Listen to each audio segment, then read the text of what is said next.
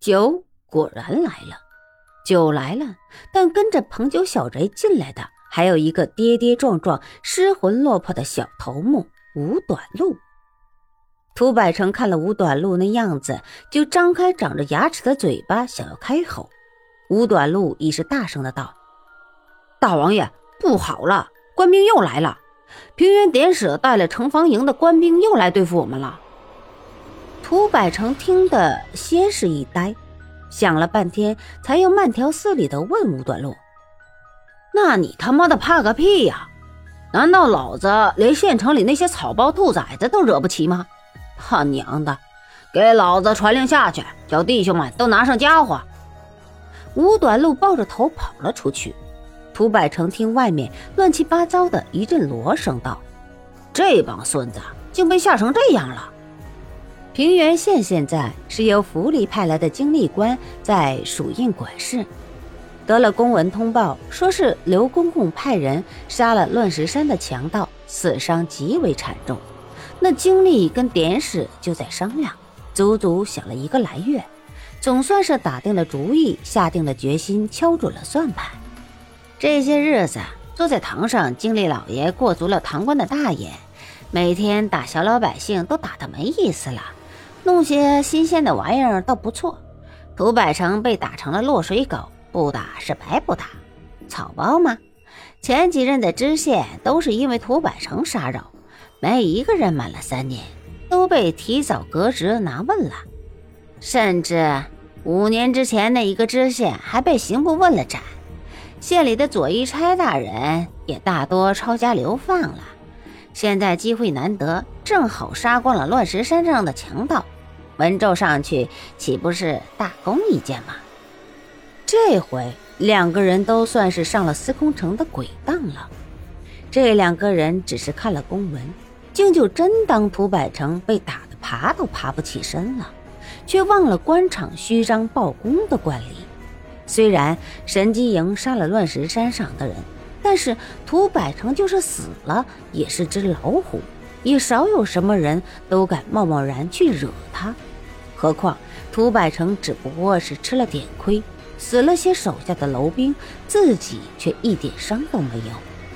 涂百成还活得好好的，这两个人就敢点起县里的官兵去搅乱石山了。最可恶的是，那经历本来是个武秀才，后来见武官没什么出息，改了文士，使了些银子上去，就他妈的成了文官。这一回想起自己好歹身手还算好，是个文武全才之人，有道是学的文武艺，货卖帝王家。此时不抓紧良机，好好的表现，错过了好机会，只怕这一辈子也未必再会有了。最要命的是，经历居然在出兵之前还发了文书向辅臣通报，口气比翼之间是意满难意的。当了自己定能马到功成，功成名就，然后就他妈的平步青云，就这样子飞黄腾达了。那经历浑身披挂，一身居然是戏文里武将出征的装束，骑了马上就觉得自己像是在云端飘荡一般，怡然自乐，嘴里不觉哼起了十八摸的小调，满是自得。连前派出去的哨马一直没有回报，都全不曾留意。典史治安一线之境，也是不大不小一个武官，也是立令智昏，昏了头了。先是乱拍马屁，拍得经历忘乎所以，然后手下一帮官兵又拍他的马屁，捕头手背轮番吹捧，典史也都昏昏然，像是涂百成已经被他活捉了一般。神机营那一天下手之毒，那天乱石山的强盗碰在他们手里的有三百个人，就只有四五个人是受了伤装死才活成的，其余的全数被当场杀死。乱石山上群贼生性强悍，他们虽剩下不到四百人，区区县城的那一千多官兵还真没有把他放在眼里。涂百成本是想要面对面的要硬打的。还是花老七的弟弟花老八正色的道：“大王，小人的哥先前设计的法子对付那帮家伙却更好些吧？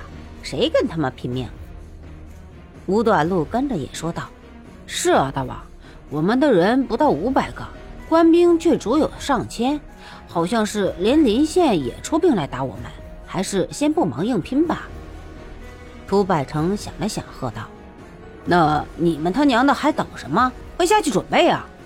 经历官派出去的前队哨探十个人，兴致极高，自告奋勇的前去，却连命都送了。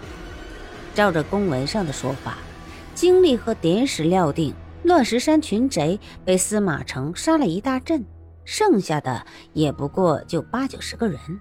那少队大意之下，根本就没有想过要小心的掩饰行场，都当了自己这一趟只不过是砍瓜切菜、劈豆腐一样，大大的功劳落在身上，一场大大的富贵是自己连躲都躲不了的。一个个都揣着酒肉，走在乱石山里。像是走在自己家的屋子里一样，